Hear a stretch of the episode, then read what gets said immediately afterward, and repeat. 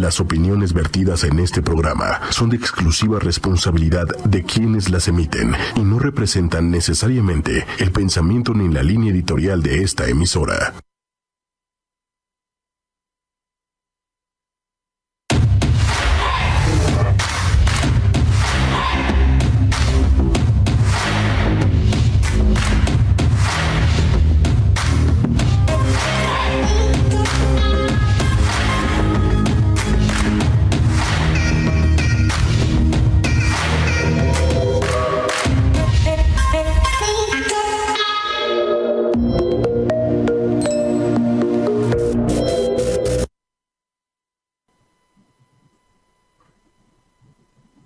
Buenas noches, ¿cómo están? Estamos ya en Mujeres Poderosas este martes 21 de abril.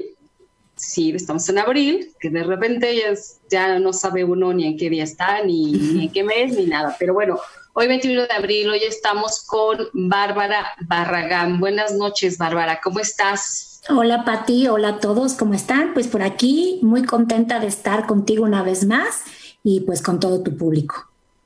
Muchísimas gracias. Sí, tú ya, tú ya eres amiga del programa, ya habías venido, ya habíamos estado antes en cabina y bueno, hoy nos toca este, desde casa a las dos, pero este, va a ser un, gran programa. Hoy vamos a hablar de un tema muy importante y que eh, ahorita a todos nos hace falta escuchar y recibir herramientas para la convivencia. El tema de esta noche se llama Descubriendo sentido, una forma de vivir la crisis de familia. ¿Ok? Así es. Que ahora resulta que son con quienes estamos eh, más cerca, ¿no? Con la familia. Cuando antes pasábamos apenas un ratito llegando a casa, si es que los veíamos o si es que todavía estaban despiertos cuando nosotros llegábamos. Sin embargo, ahora pues estamos todos en, casa al mismo tiempo, conviviendo y, muchas veces reconociéndonos, ¿no? Y bueno, antes de empezar, antes de decirles quién eres y qué haces, le quiero recordar a toda la gente que nos escucha a través de la web de ochoymedia.com, que también nos pueden ver y escuchar a través de la fanpage de ocho y media, que es 8 con número Y media. De igual forma, por Twitter y por YouTube en vivo simultáneamente. Así que bueno, ya hay gente que, se está conectando, que nos está saludando, ya, ya está conectada. Este, Bere, buenas noches, qué, gusto verte. Mili Trejo, Berenice nos dice, hola Pati, buenas noches, gracias Liz por estar aquí, eh, Betty Martínez también, ya, ya hay gente que está puestísima escuchándonos. Les quiero decir también que si tienen dudas, si quieren recibir algún consejo o algún punto de vista, con todo gusto, aquí nos pueden hacer las preguntas y Bárbara nos va a ir contestando. Ahora, yo les cuento que Bárbara, Bárbara Barragán es psicoterapeuta especialista en logoterapia y análisis existencial y coach existencial de vida. Es docente y conferencista con más de 12 años de experiencia recorriendo el campo del asesoramiento psicoterapéutico, académico y empresarial. Ha escrito artículos para la revista mexicana de logoterapia y colaborado con diversas publicaciones online. Actualmente es la coordinadora académica y escolar de la Sociedad Mexicana de Análisis Existencial y Logoterapia SC, cuyas siglas son SMILE. ¿Ok?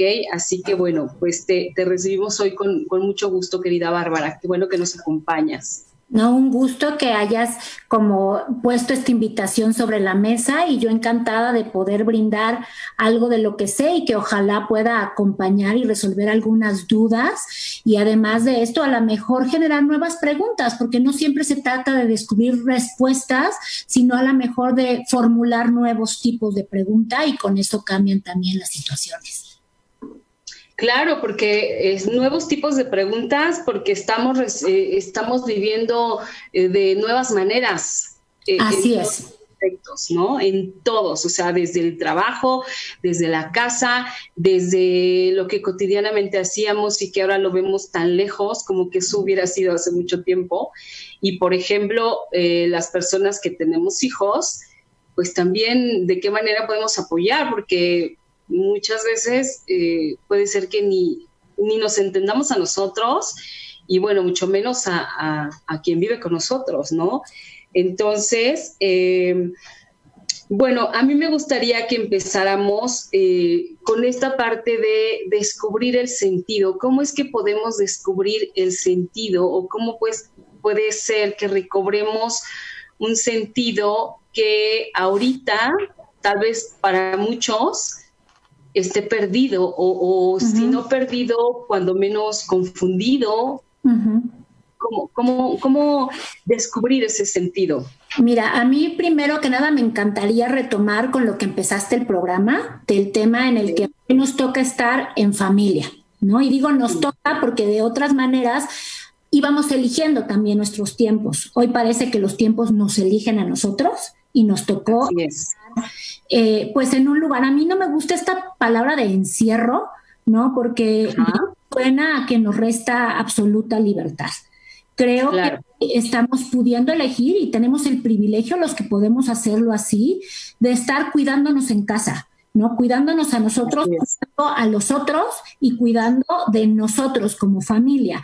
Entonces, creo que desde ahí la perspectiva de encierro cambia, ¿no? O sea, cuando le hablamos de encierro, hablamos de alguien que nos, nos, el celador, digamos, de esta forma, ¿no? O el carcelero.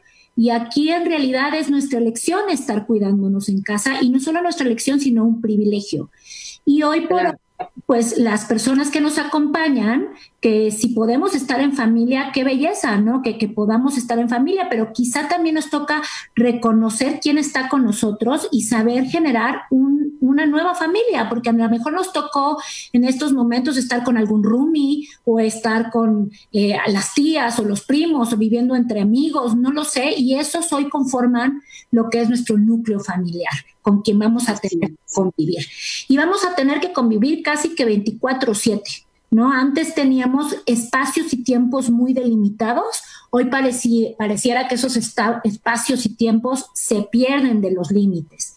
Entonces, lo primero es reconocernos. Dijiste una palabra padrísima que es reconocer y en efecto, hoy por hoy nos tenemos que volver a conocer.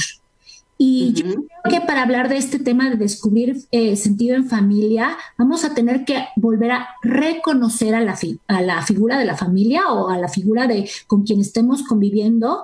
Y esa parte va a tener que ser una chamba también en la que cada miembro o cada participante de este núcleo que esté ahorita eh, cuidándose en una casa, eh, tiene que reconocerse.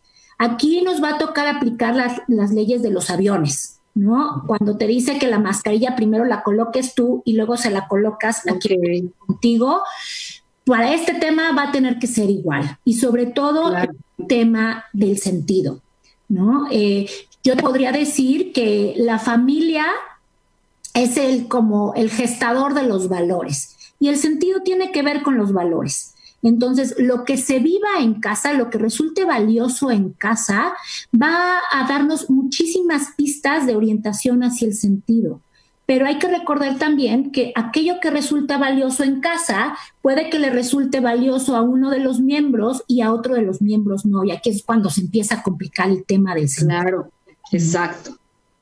Este, y creo que para esto va a ser bien importante definir un poquito de qué, es esto del sentido. ¿no? El sentido de, la vida o el sentido de tu vida tiene que ver como con este propósito valioso que te hace sentirte conectado, que te hace sentirte vivo en la vida, no solamente sobreviviendo, ¿no? Y al sentirte vivo en la vida y sentirte conectado, te sientes como con significado, con una dirección, con una coherencia.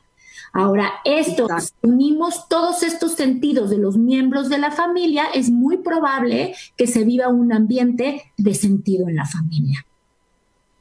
Ok. E, esta parte, eh, fíjate que sí es súper importante porque, híjole, de verdad que hay una, una variedad de hogares, de espacios, de familias, como nada en este mundo. Eh, hace un ratito eh, te voy a contar que eh, estaba yo pues, ya preparándome para el, programa, para el programa y hay una amiga que habitualmente me escucha. Entonces de pronto me manda un mensaje y me dice, Pati, no sé si te voy a poder escuchar en vivo, pero si no, mañana en la mañana escucho eh, este, eh, el, programa, ¿no? Le dije, ah, ok, no te preocupes. Si yo le pongo todo bien, se me hacía raro porque constantemente está en los programas y me dice, sí, solo que sabes que este, tengo ya muy poca privacidad en casa mm. porque hay mucha gente y el departamento es muy pequeño. Entonces, eh, de pronto no, no puedo este, sentarme cómodamente como lo hacía escuchar. Así es. ¡Wow! O sea, en algo tan sencillo como escuchar un programa que habitual, algo que habitualmente hacías, ya tampoco se puede, ¿no? Eh, y, de, bueno, pero tú, ¿tú cómo estás? Y me dice, no, estoy tranquila, estoy tratando de lidiar con todo esto. Así es, así es. Y en este tema de, lidiar, creo que sale la palabra creatividad. Creo que es momento de ser creativos. Y a mí me encanta hacer la diferencia entre creatividad, porque me dicen, es que yo no soy muy creativa, porque confundimos creatividad con manualidades, con ser hábil con las manualidades. Y realmente la creatividad es la capacidad de transformar el entorno, ¿no? El entorno que tenemos. Y este entorno ya está tocando en casa, en departamento, ¿no? En un cuarto pequeño. Habemos quienes tenemos el privilegio de un balcón y hay quien tiene el privilegio solo de una ventana. Pero bueno, es transformar el entorno de lo que hay y transformar el entorno buscando y apelando a nuevas herramientas porque si pretendemos transformar el entorno con las herramientas conocidas que teníamos antes, va a ser muy frustrante. Creo que es momento de, echar a volar esta, esta creatividad y decir, bueno, con esto es con lo que cuento y con esto que cuento, ¿qué puedo hacer? Y en estas negociaciones que va a tener que lidiar tu amiga, quizá no van a poder negociar con los espacios, porque el espacio está muy limitado. Le van a tocar negociar con los tiempos. ¿No? Ahora a lo mejor lo que nos está llevando este, este confinamiento es nuevas formas de negociación en familia. Quizá el espacio eh, va a estar destinado a ciertos, a ciertos miembros de la familia por los requerimientos máxime que empezaron ya de vuelta las clases, ¿no? Entonces, a lo mejor los tiempos destinados con los espacios destinados y volvernos como muy, muy creativos en estas negociaciones familiares, como si fuera, digo, la familia es una empresa, ¿no? Y entonces como si fuera una empresa de cómo vamos a negociar. Y toda negociación hay que buscar un ganar y ceder, ¿no? Entonces, el gana-gana creo que en estos momentos está demasiado alta la expectativa del ganar-ganar. Eh, por ahí platicábamos que en estos tiempos de crisis lo que hay que buscar es perderlo menos, ¿no? Sin ya no ganar, sino tratar de perderlo menos.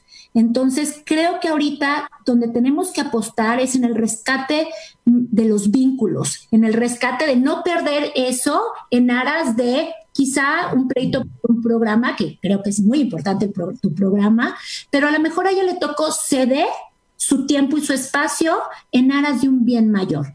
Creo que ahorita también un tema del sentido en la familia va a ser un, uno de los grandes faros, apostar al bien común mayor. Exacto, el bien común, eso es bien importante. El bien común y el bien mayor. Ahorita lo que nos ha puesto esta pandemia como de manifiesto es que el tema del individualismo se tiene que borrar. Es momento de, de ser comunidad, es el momento de unirnos como seres individuales, pero seres individuales responsables y que en esta manera de ser responsable, es decir, de, responder, respondo sí por mí y ante mí, pero también ante el otro y ante los claro. ¿no? Entonces, sí va a ser bien importante reconocer qué me está pasando en esta parte de ponerte la mascarilla y reconocer qué me está pasando a mí, qué puedo hacer y elegir el bien mayor. Y en estas negociaciones donde me va a tocar en algún momento ceder, y en algún momento ganar y entonces tratar que la familia en sí pierda lo menos. Exacto, sí, porque eh, hay desde quien vive uno hasta quien vive no sé cuántos, o sea, 10, 12, qué sé yo, ¿no? Y fíjate que otro, otro caso muy interesante es que eh, otra amiga me, me, habla hace como dos, tres días y me dice, oye, este, habíamos quedado de hablar al otro día, o sea, habíamos quedado de hablar ese mismo día al mediodía, ¿no? Y, me dice, me escribe y me dice, oye, sabes que no vamos a poder hablar este, a las 12, entonces yo creo que como hasta las 5. Le dije, ah, ok, no te preocupes. Le dije, qué raro porque no está saliendo, o sea, está, está también en casa, ¿no? Entonces le dije, bueno, todo muy bien. Me dice, es que sabes que eh, ya, ya mi esposo casi ya no está yendo a la oficina y cuando trabaja aquí, ella tiene tres hijos chiquitos, dice, ni nadie puede hacer ruido porque está trabajando desde aquí y está en llamadas y su jefe le habla y entonces tengo que encerrar a los niños y ahorita estoy en el cuarto con los niños. Sí, dice adiós, o sea, qué increíble, ¿no? Entonces me, decía, yo espero llegar al, al, fin de semana sin haber asesinado a nadie en esta casa. Entonces dices, bueno, lo dice de broma, pero de verdad debe ser de pronto exasperante eh, no poderte ni mover. Claro, claro. Y ojo aquí, porque ningún sufrimiento es más válido que el otro. O sea, yo creo que en esta parte, ella con, con sus niños pequeños y el marido en casa, sufre quizá, ¿no? De otro modo, pero en cantidad, podríamos decir, similar a quien está solo y, y daría lo que fuera por tener a alguien con quien estar, alguien a quien callar, contener, acompañar. ¿no? O alguien que está con una persona y yo algo que me es de estas familias donde el núcleo familiar no era sano antes de esta pandemia y a la lugar seguro para estos niños era la escuela y hoy se perdió este lugar seguro. ¿no? Entonces, algo que está como, como también poniendo de manifiesto es, son los temas de la, de la violencia familiar, ¿no? Esta violencia familiar que, que si de por sí es uno de los temas que en México nos preocupa de sobremanera, hoy por hoy, pues bueno, también hay, hay que darnos cuenta de, lo, de los privilegios que sí tenemos y también poder hacer algo por quienes no los tienen. Por lo menos generar un movimiento de empatía y compasión ante ellos. Exacto. Oye, quiero leer nada más eh, saludos y este y bueno, y ya después te pregunto algo. Andrea Alvarado te está saludando, Giuliana Leonelli también. Andrea Alvarado dice que eres la mejor. también nos saluda. Aurea Zapata, querida amiga, nos dice que bravo. Eh, Juan y Cadena de Chaporras. Teresita eh, nos dice, excelente tema y la invitada muy preparada y me invita a reflexionar. Eh, Boyoli nos dice que excelente invitada. Muchas gracias a todos los que están aquí. Ahora, dime una cosa.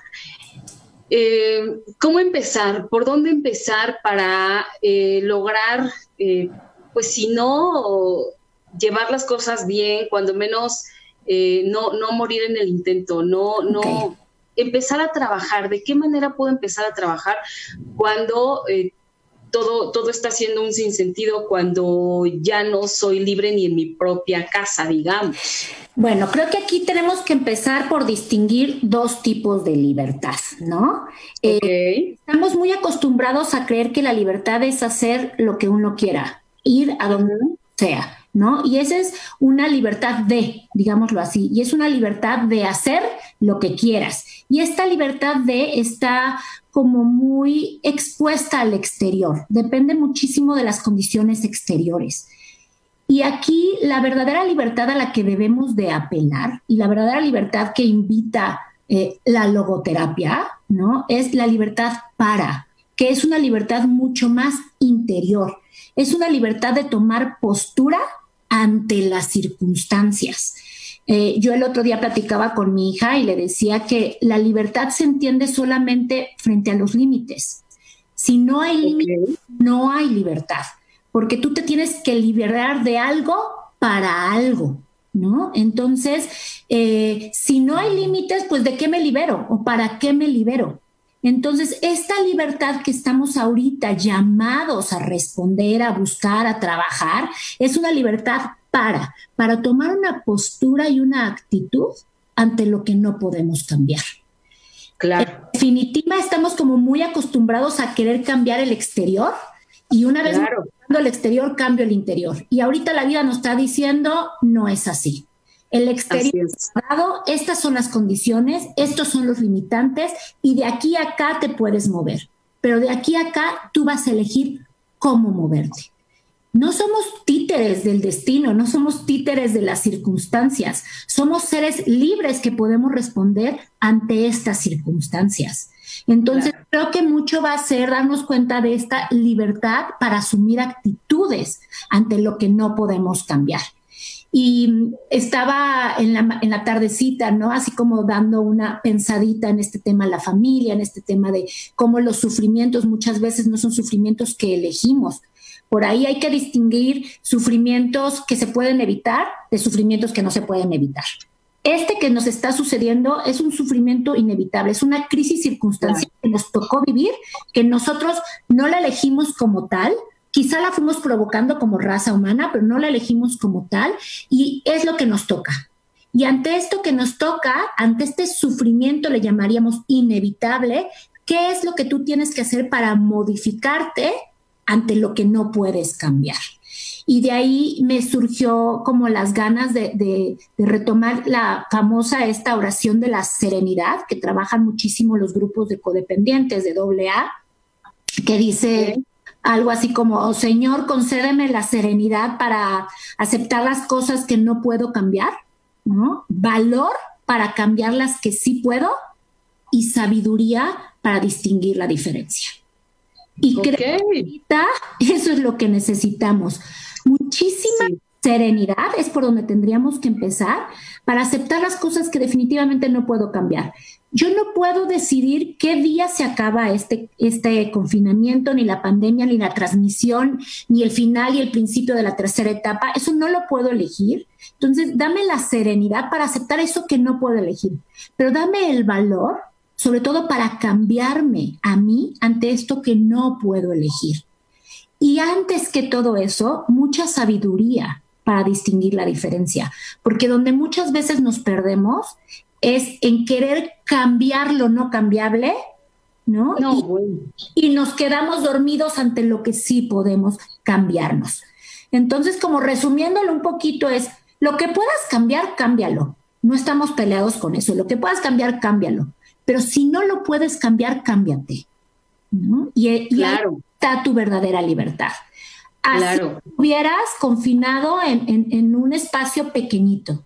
Eh, eh, hay miles de testimonios desde la gente que ha estado en las cárceles de San Quintín, la gente que ha estado en hospitales, ¿no? En enfermedades como muy difíciles, que dicen, en una cama de hospital o en una celda nunca me había sentido tan libre.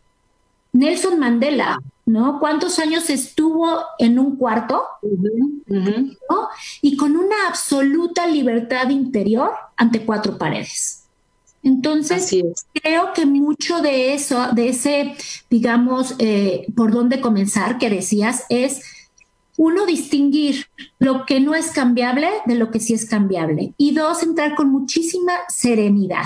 Estamos verdaderamente en esta, en esta etapa de una crisis en la cual también tenemos la oportunidad para reinventarnos en muchos aspectos. ¿no?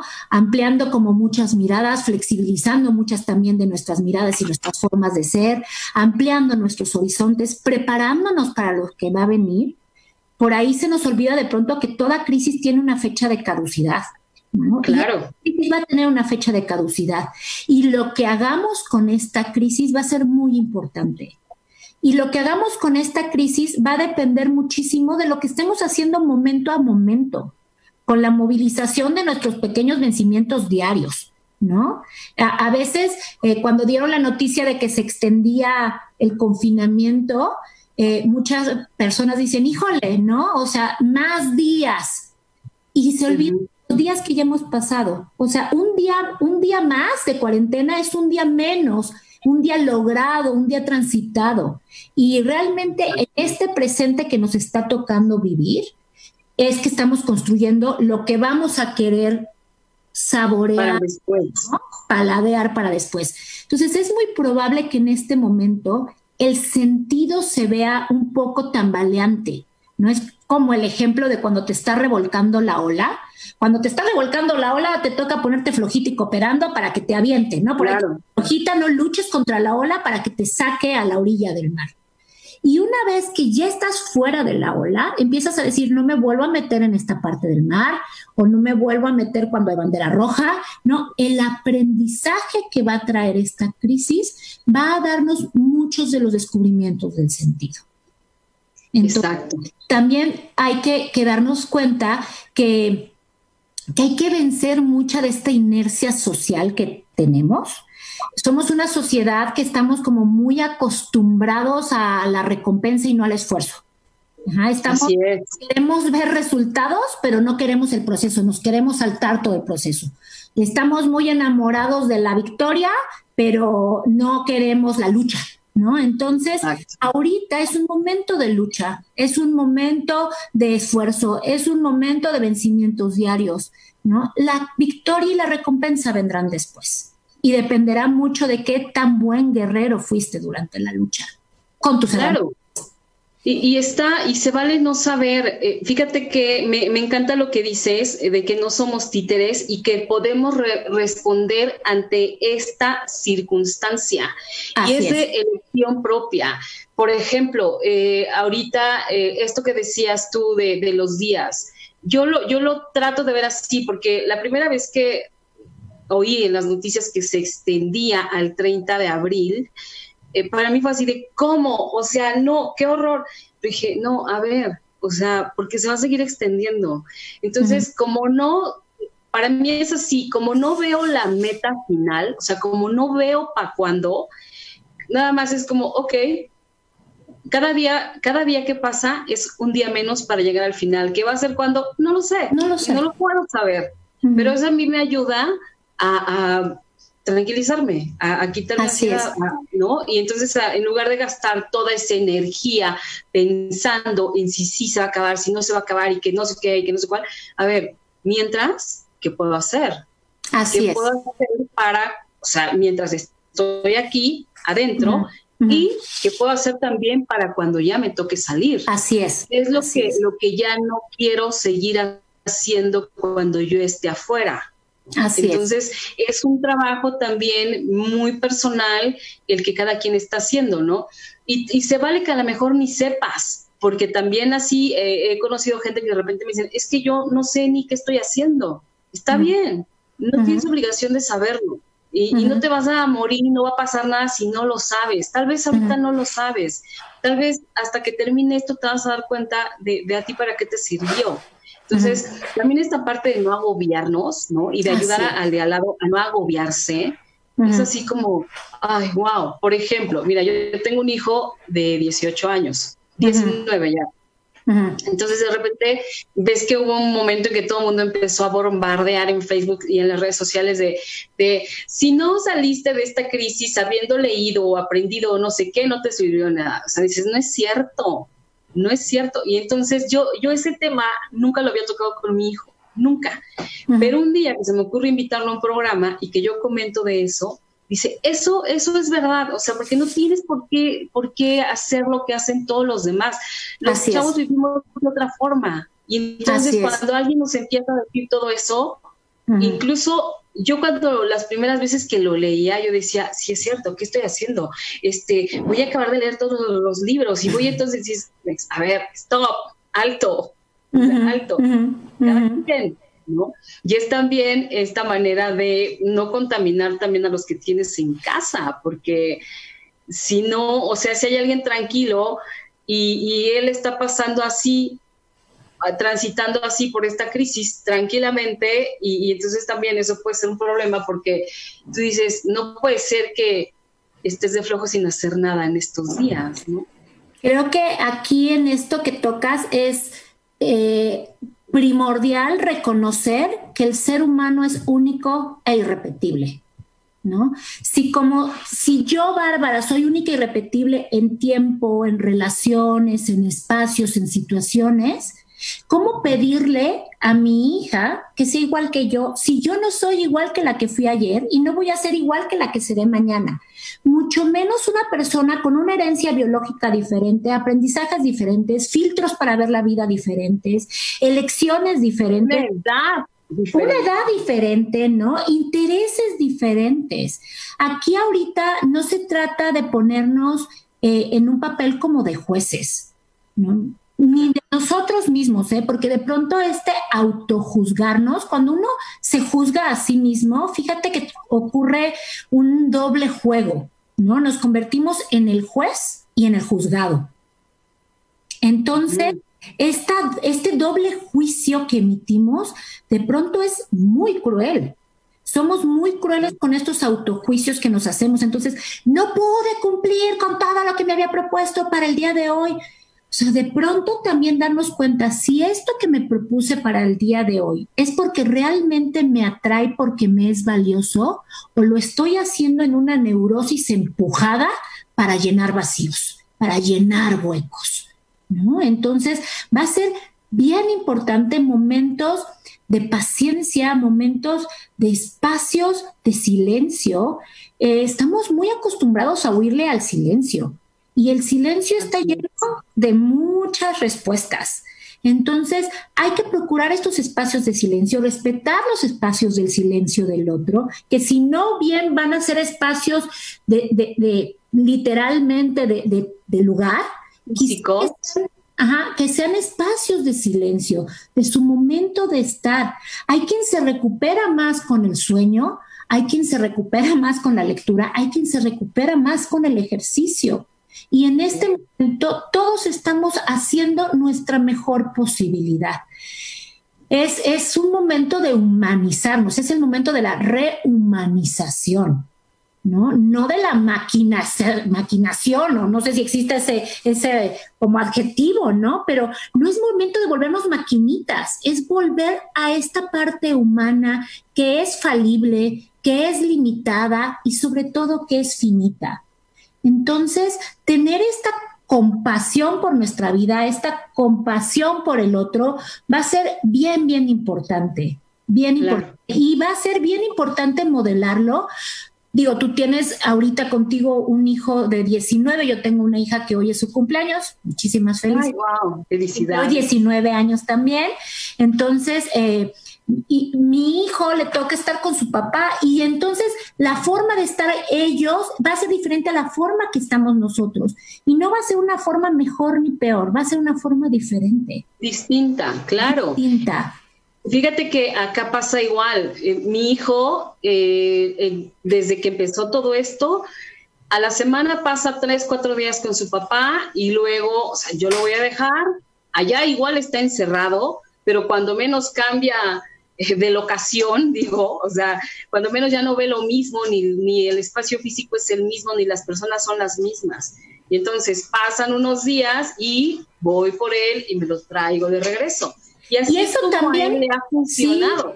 eso también es una dinámica familiar que están descubriendo sentido en esta dinámica familiar. Nos hace bien a todos. sí, y no hay un ABC aquí, Pati. hay familias muy diferentes, aunque la institución familiar ha sido una institución que ha durado a lo largo de los años, o sea, realmente es lo que nos hizo horda animal, ya mejor si nos, nos sacó de las hordas animales a hacernos comunidad humana, la familia.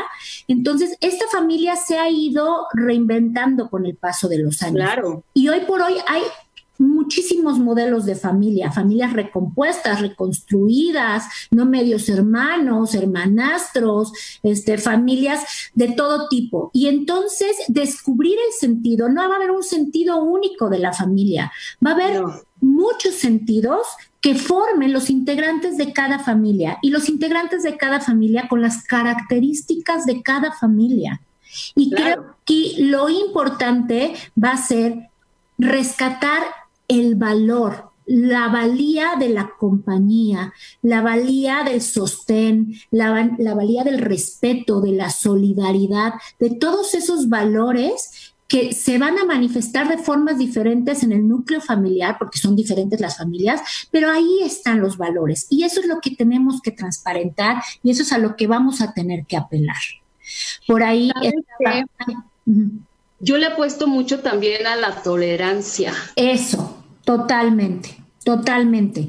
Es una época que nos está invitando a muchísima, muchísima tolerancia.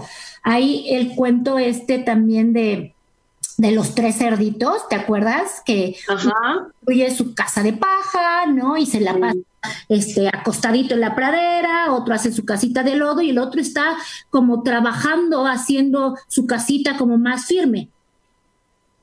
Mucho de esto nos agarró así la pandemia.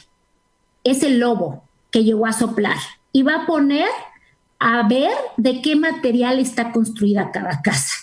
Y no está mal darnos cuenta que quizá flojoneé un poco o que quizá no puse mucha atención en ciertos materiales. Es el momento de volver a sentar cimientos, de volver a, si vamos a reconocernos, podemos reconstruir con estos valores que ahorita se están transparentando también a partir de esta crisis. Porque creo que de los grandes aprendizajes que nos ha, ha traído es este movimiento de la escala de valores valorar lo que verdaderamente es importante y quizá soltar lo que no era tan importante o donde nos ahogábamos en vasos de agua. Claro.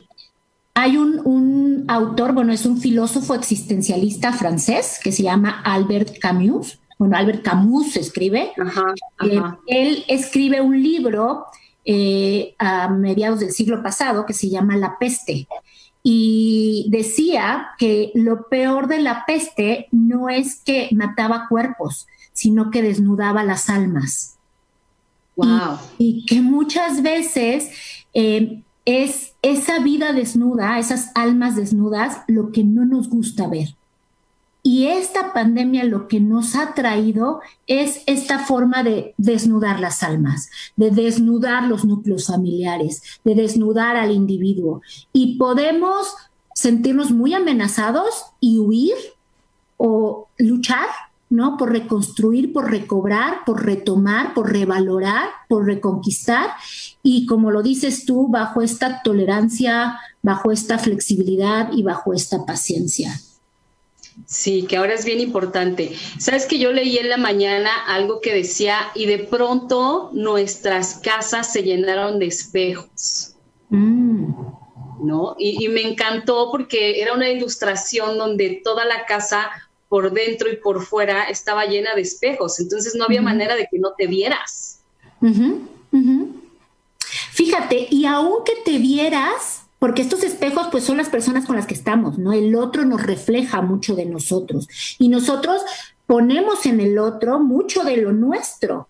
Entonces, por supuesto que ahorita la casa está llena de espejos porque no hay ni para dónde moverte, ¿no? Están estos otros, ¿no? Ahí. O si estoy sola, muchas veces esta soledad también se convierte en mi espejo.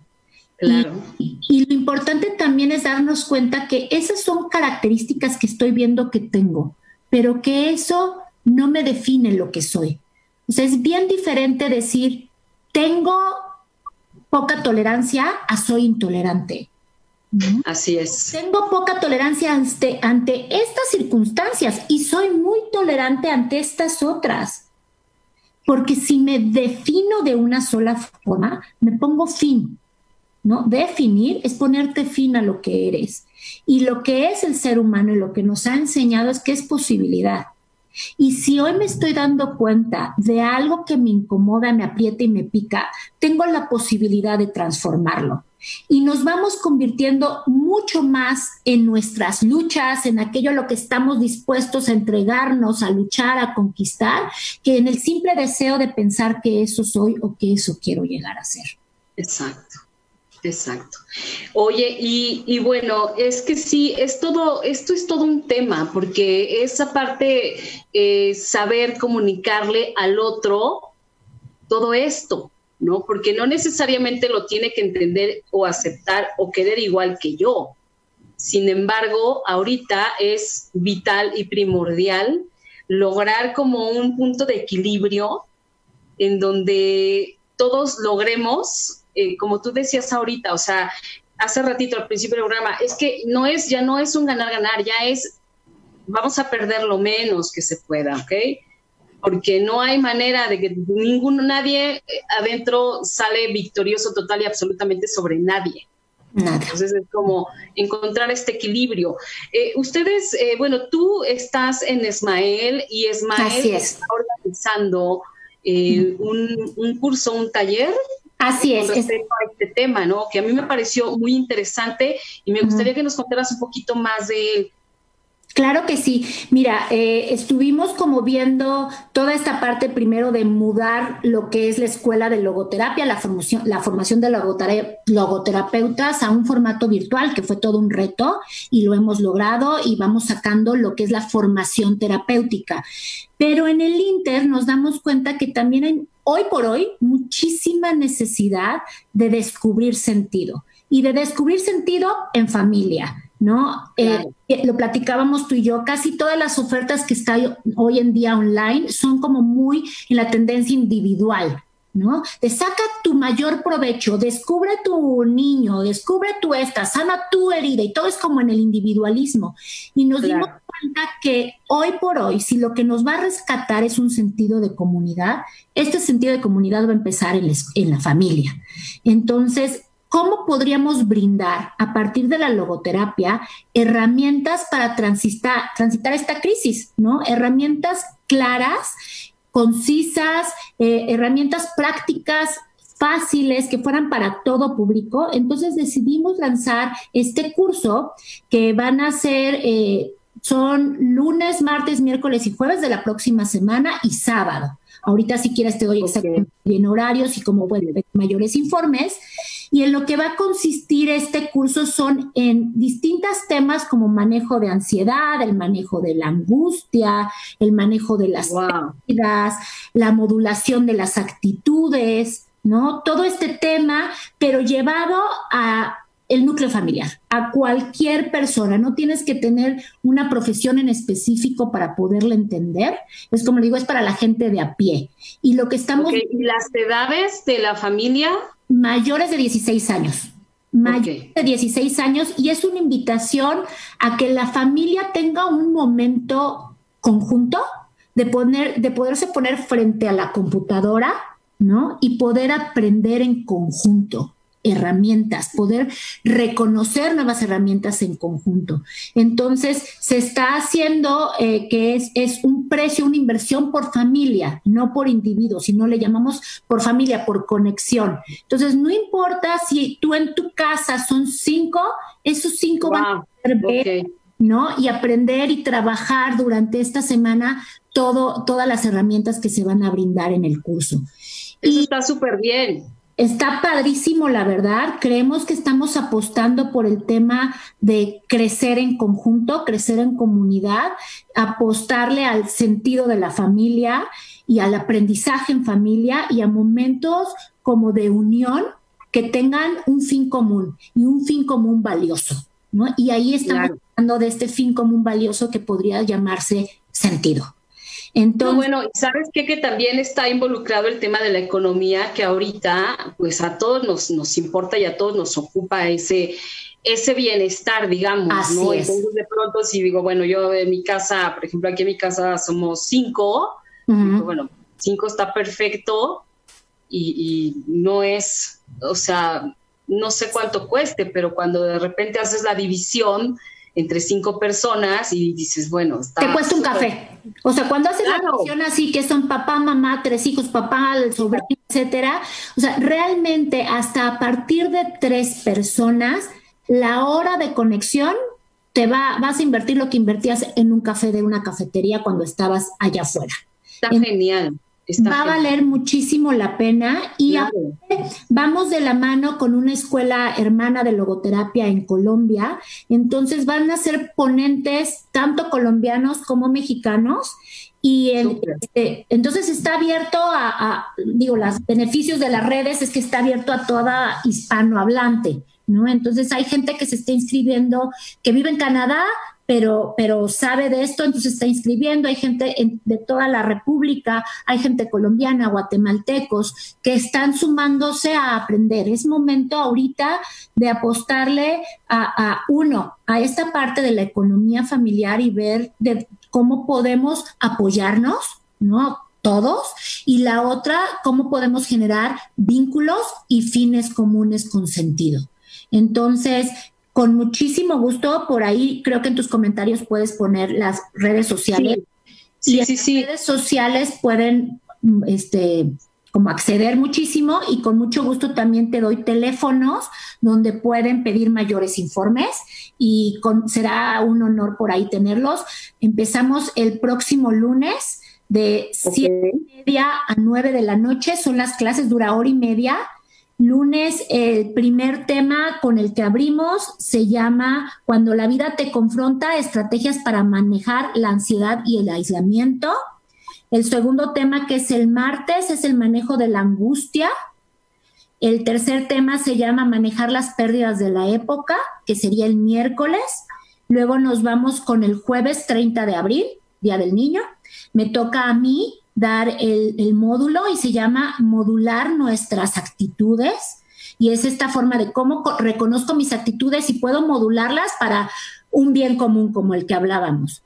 Y el sábado que termina son tres horas seguidas porque eh, primero va a haber un conversatorio con la señora Leticia Asensio, que es la mujer que trajo la logoterapia a México y es la fundadora Ismael, y ella va a estar junto con eh, estas personas colombianas y conmigo haciendo todo este conversatorio y se va a cerrar con una conferencia que se llama Vivir con propósito en tiempos de crisis. Entonces, Fíjate, eso está padrísimo porque, por ejemplo, yo lo veo, eh, a mí, de todo esto que me dices, hay varias cosas que me llaman la atención, pero lo que más a mí me resuena es la modulación de las actitudes y las pérdidas de la época, porque todos estamos perdiendo y todo esto de, modular, eh, pues eh, la convivencia, la tolerancia, es básico, básico para, para esta época, pero además, ¿sabes qué?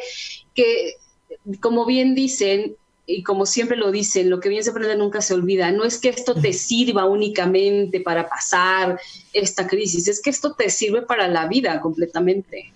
Total. de eso se trata. Fíjate que, que, estaba buscando así alguna frase padre, ¿no? Con la que pudiéramos también concluir todo esto y te estás casi que leyendo mi mente y adelantándote, pero decía, hay que aprender a vivir hoy lo que esperamos para mañana. Padrísimo. Y, creo que podemos en este aprender hoy ante esta crisis, eh, aprender mucho de lo que queremos ser mañana. Entonces hay que estar en contacto sí con el presente, pero manteniendo también nuestro compromiso con el futuro. ¿no? O sea, yo de pronto no, eh, no soy muy partidaria del vívelo hoy, vívelo hoy, vívelo hoy. O sea, yo creo que hay que vivir el hoy, pero de cara a la posibilidad del mañana. ¿No? Eso da como una sana tensión, es como una cuerda de que la que puedo ir tirando hacia donde me quiero dirigir si a lo mejor solamente me quedo en el hoy, aflojo la cuerda y entonces ya no tengo esta tensión sana para dirigirme hacia donde quiero ir. Y es precisamente cuando perdemos esa dirección, cuando nos encontramos sin sentido cuando nos encontramos sin rumbo. Entonces, creo que ahorita este, este curso va a ser una oportunidad para aprender hoy herramientas, pero para afianzar mis cuerdas e ir tensando sanamente hacia dónde me quiero dirigir. Claro, a, mí me encanta lo, a mí me encanta porque también estás, o sea, te están dando herramientas para transitar el hoy, el ahora, porque eso también es importantísimo. De verdad que hay mucha gente desconcertada, hay mucha gente angustiada, hay mucha gente desesperada, hay mucha gente, híjole, que no le encuentra, que, que no ve la luz, o sea, que, que de repente em, dices, ¿cómo le ayudo? O sea, ¿qué le puedo yo decir a alguien que, está tan desesperanzado, no? Pero, eh, como bien decías al principio, o sea, esto es como, como en los vuelos de los aviones. Primero me pongo la máscara yo para después, entonces, poder ver por el otro. Y entonces a mí me hace mucha resonancia esto de eh, tomar esta herramienta para dársela a la familia. Así es. Así es. Y qué padre que cada miembro también aprenda cosas diferentes y va a ser una forma de que cada miembro se ponga su mascarilla y después le pueda poner la mascarilla al otro. Y, este tema que es cómo pudiera ayudarle a los demás, de verdad que el ejemplo arrasa, ¿no? Eh, muchas veces el ejemplo vale más que mil palabras. Y cuando nos convertimos en ejemplo, nos convertimos en algo que Víctor Frankl llamaba prestación de vida. Es decir, muchas veces con nuestro propio ejemplo, ¿no? Podemos prestar esta parte de mi vida para que el otro pueda seguirla. Nos convertimos en modelos y no sabemos en un modelo de quién nos estamos convirtiendo. Entonces, somos, o sea, ondas expansivas. Qué padre saber que a lo mejor hay alguien que te sigue y que, que resulta importante tu vida y que le resultas un ejemplo. Y así como hay vampiros emocionales que te chupan energía y te bajonean, estas personas así como muy este, así, vampiros emocionales, también hay gente que camina, le digo yo. ¿No? Sí, totalmente. Que te, te, te, gusta como ese, te antoja su vida. Y creo que mucho de lo que va a ser como bien importante ahorita, si queremos llevar al otro a que aprenda, es antojemos nuestra vida. Antojemos lo que nosotros como estamos pudiendo, lo que estamos logrando, lo que estamos haciendo y creo que eso es un gran, gran aprendizaje. Claro, me gusta esto porque es como hacer que el otro quiera quiera tener lo que tú tienes. Así es. O quiera lo que tú tienes. E, es, entonces cuando te inspira, ¿no? Cuando te Así empuja. Es. Así es. A ver, yo también y yo también puedo. Y a lo mejor no a ese nivel, pero sí a lo mejor en mi entorno, en mi casa, en mi colonia, en, mi rumbo, no lo sé. O sea, hay tantas cosas. Como bien lo dijiste, nunca sabes quién te está viendo, quién te está escuchando, quién, quién te está siguiendo los pasos, nunca lo sabes. Y fíjate, algo que dices es, es bien rico convertirte no en alguien que empuja, porque empujar es como sacar, como un poco aventarlo del lugar, sino convertirte en alguien que atrae. ¿no? Entonces, que eso que tú hagas, que esa forma de que tú eres atraiga y el otro le va a tocar buscar su propia forma de interpretar esa atracción. Pero entonces, hoy por hoy decir, y se vale, como bien lo decías, hoy no puedo, hoy estoy cansada, hoy me dio el down, se vale reconocerlo. Hay a veces que abrazar un poquito la, la infelicidad, perdón, me trabé, ¿no? Para, para voltear a ver también la felicidad. Y se, se vale también apapachar nuestro sufrimiento para después poder salir victoriosos de él, ¿no? Entonces, claro creo que en esta, en esta, eh, en este curso va a ser una oportunidad de aprender muchas de estas herramientas para el hoy y que se van a quedar como grandes aprendizajes para el mañana. Claro, eso está fabuloso. Bárbara, yo voy a poner eh, la liga aquí abajo en los comentarios, pero algún mail donde la gente se pueda comunicar contigo. Con mucho gusto. El mail es logoterapia guion, guion medio SMAEL, que son las siglas, es S-M-A-E-L punto, MX. Ahí está nuestra página y esa nuestra página te conecta a todo, a todo, ahí está mails para, para responder dudas, teléfonos, todo en esta página. Y también eh, podemos darles unos teléfonos donde se pueden contactar con nosotros como institución. Perfecto. Y son 55 55 89 97 43. Ajá. Y el siguiente es 55 55 54 59 94. Perfecto. En esos teléfonos pueden contactar, eh, pueden pedir también si quieren alguna, algún contacto ya personal directamente conmigo, ¿no? Eh, está la página, se lo repito, logoterapia-smael con S, S-M-A-E-L punto punto y ahí hay redes sociales y todo donde también pueden, está hasta un icono de WhatsApp para mandar algún mensaje y estaríamos en contacto. Está súper accesible. Está fabuloso. Ya alguien compartió por aquí los teléfonos, Beatriz Gastelum. Eh, ¿Tienen WhatsApp? Sí, este, lo vas a encontrar ahí en la página. Ajá, si quieren les doy, les doy de una vez, también tengo aquí a la mano los WhatsApp, si los Ándale, ya lo tienes ahí adelante. Es, ay, cayó un trueno o qué fue eso? Sí, es que está lloviendo espantoso. Horrible. Eh, por acá el WhatsApp está eh, 55 84 96 80 35. ¿Lo puedes repetir? 55 84 96 80 35. Perfecto. Perfecto. Sí, pues por ahí por WhatsApp también les pueden responder sus dudas. También pueden hacer comentarios y lo que ustedes gusten. Y bueno, Bárbara, estamos ya a nada de despedirnos. ¿Un mensaje cortito que quieras dejarles? Híjole, creo que hoy por hoy eh, hay que buscar lo que podemos, no lo que debemos ni lo que queremos, sino lo que podemos desde nuestra humanidad. Y creo que nuestro mayor poder va a estar no en tratar de controlar la situación, es incontrolable la situación, sino en buscar la mejor manera que tenemos de responder a ella. Ahí está nuestra verdadera libertad. Exacto. Soltar ese control que, que siempre queremos tener y yo me incluyo ahí. Que hoy no se puede, hoy no hay manera y eso es lo que a mí también me está tocando aprender, no se puede. Y esa es la mayor incertidumbre. Jugábamos, jugábamos a que en la vida de antes del COVID había control, jugábamos a que había certezas, pero no es cierto. Lo que ha pasado ahorita es que se han encrudecido las incertidumbres y la pérdida de control. Por eso nos genera tanta angustia y ansiedad. Claro, exacto. Entonces, no está en intentar controlar, acuérdate, Patti, sino en buscar tu manera de responder. ¿no? Y sí, ese es uno de los aprendizajes que a mí me toca y estoy feliz con eso. Porque me, está dando mucha paz también. Qué rico. Entonces, bueno, sí, está genial.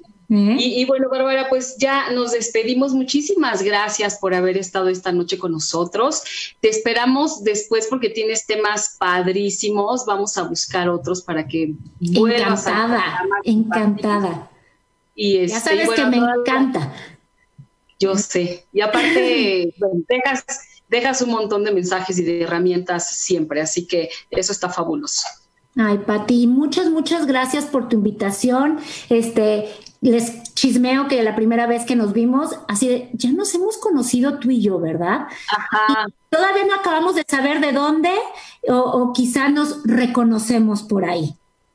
Yo creo que nos estamos reconociendo está padrísimo, está padrísimo. muchísimas gracias, muchísimas gracias. a ti. Y bueno, pues amigos y amigas que, que, hoy estuvieron con nosotros, muchísimas gracias por habernos acompañado, por haber estado aquí esta hora platicando con nosotros, escuchando a Bárbara. Nosotros volvemos, yo vuelvo la próxima semana. Eh, ocho y media, Mujeres Poderosas. Muchísimas, muchísimas gracias de todo corazón. Besos y hasta muy pronto. Gracias, Bárbara. Hasta pronto. Muchas veces. Chao. Chao, chao.